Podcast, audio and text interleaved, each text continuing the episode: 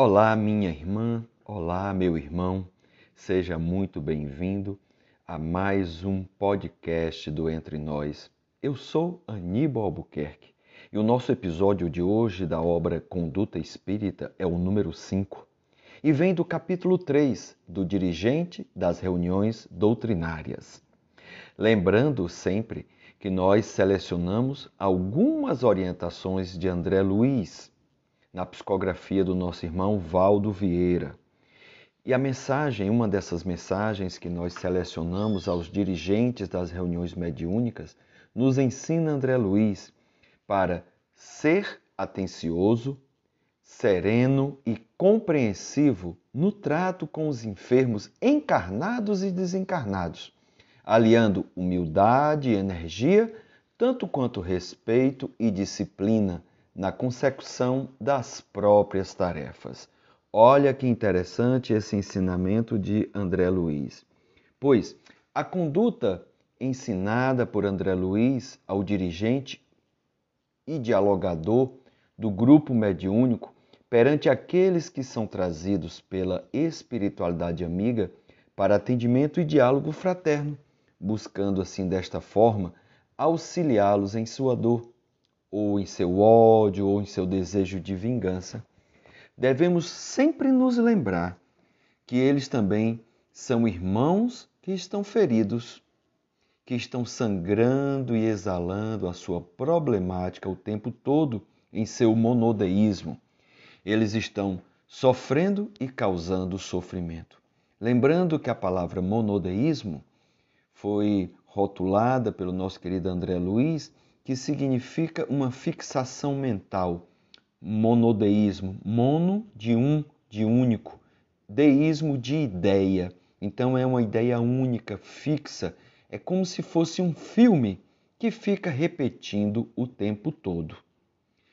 Ainda devemos nos lembrar que desta forma nós temos oportunidade de aprender por meio de suas histórias e de tentar tirá-los desta fixação mental. Então, nunca devemos desperdiçar a oportunidade de aprendizado que aquele irmão está nos propiciando, está nos permitindo pela sua experiência de vida, pela sua história, pelo que ele está passando, pelo que ele está demonstrando e também pelo relacionamento que ele mesmo no plano espiritual está tendo como irmão encarnado.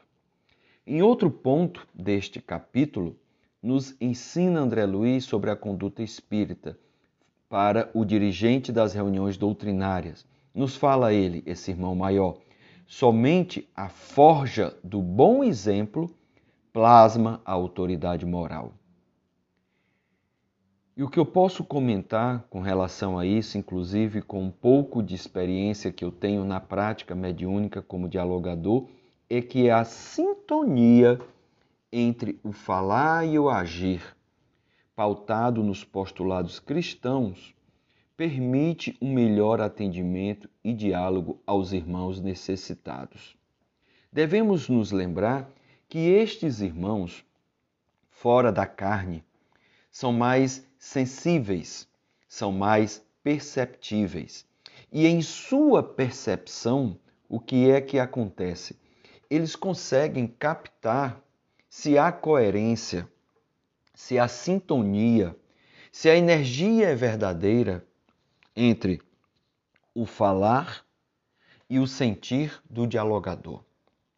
Assim, tudo isso, como também a prática diária, o dia a dia, os meus atos, né, as minhas atitudes, as minhas palavras e inclusive os meus pensamentos, eu já falei disso em outro episódio, vai construindo, vai forjando, vai modelando o nosso caráter, o nosso ser, e desta forma, este bom exemplo vai construir a autoridade moral necessária para dialogar.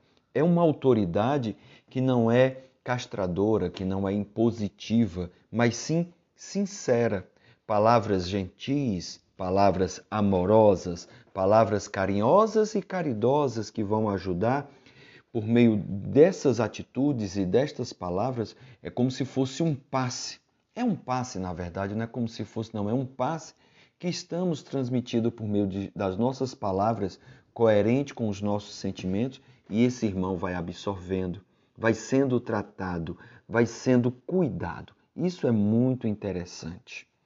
Outro ponto que o nosso querido André Luiz destaca como conduta espírita, um outro ensinamento para aqueles que são dirigentes de reuniões doutrinárias, é com relação aos trabalhadores, porque essa pessoa tem o papel de dirigir o grupo, ele exerce esse papel.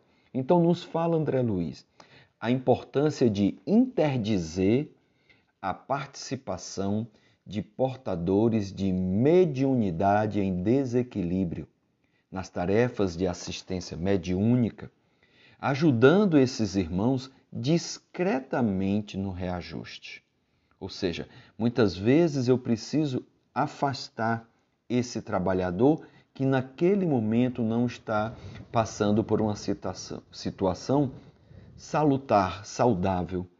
Né? A sua mediunidade está em desarmonia, em desequilíbrio. E aí eu posso comentar o seguinte: devo, devemos nos lembrar que o médio é aquele instrumento que transmite a mensagem que chega.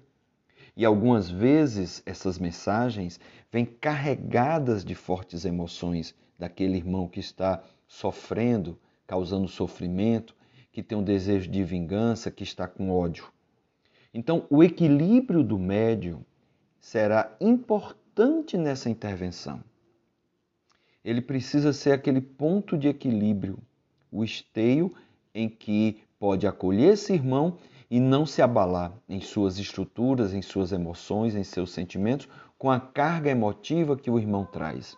Ao mesmo tempo, o médio em desarmonia também necessita de cuidados. O médio precisa, muitas vezes, nesse momento de desarmonia, de atenção e amor em seu auxílio.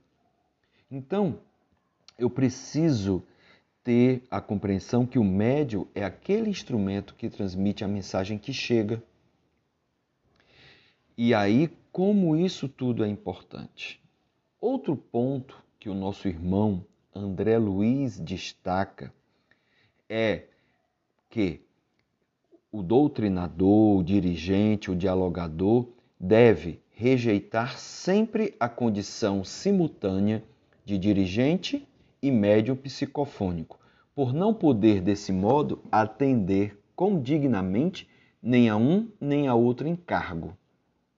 Então nós devemos lembrar que não devemos confundir ou misturar os papéis o dialogador, o dirigente do grupo, o doutrinador, o nome que você queira dar, é aquela pessoa que está conduzindo os trabalhos, é aquela pessoa que tem o papel de dialogar com os irmãos, que precisa estar atento a cada um dos trabalhadores, em suas percepções, em suas sensações. É aquele irmão que, se ele se mediuniza e dá comunicação, ele interfere no seu papel de dirigente. Muitas das vezes, o dirigente de grupo, o dialogador, ele tem uma mediunidade sutil, de intuição, de inspiração, em que ele capta as orientações, o rumo da conversa, a condução do diálogo, é, elementos que são trazidos pelos dirigentes espirituais e desta forma ele poderá atender e acolher aquele irmão que chega. Então, no momento em que há uma mudança de papel, onde o dialogador agora passa a ter a ostensividade, seja psicofônica, seja na psicografia ou desdobramento, ele precisa mudar de papel, ele precisa sair, deixar o papel de dirigente, de dialogador e estando agora facultando, estando exercendo a mediunidade que aflorou, que se tornou mais presente, mais produtiva. Então devemos ter isso em mente e André Luiz nos alerta para a conduta que devemos ter perante o dirigente e perante aos trabalhadores em geral. Então, meus irmãos, é, este, estes foram alguns trechos selecionados do capítulo 3 da obra Conduta Espírita, cujo título do capítulo é Do Dirigente das Reuniões Doutrinárias. Espero, desejo muito, estamos diariamente postando estes conteúdos de forma individual no Instagram e no Telegram. E, uma vez por semana, gravamos um episódio contendo todos os itens que julgamos relevantes sobre o nosso ponto de vista, fazemos a leitura do item e tecemos comentários. Espero que você esteja aproveitando, que esteja sendo útil. Gostaria muito de ouvir a sua opinião, inclusive com sugestão de temáticas para que no futuro possamos abordar, certo? Se você está gostando, compartilhe este conteúdo, porque nós estamos deixando no Instagram, no Facebook, no Telegram e aqui no podcast. Um grande abraço para você. Fica com, em paz, fica com Deus. Que assim seja.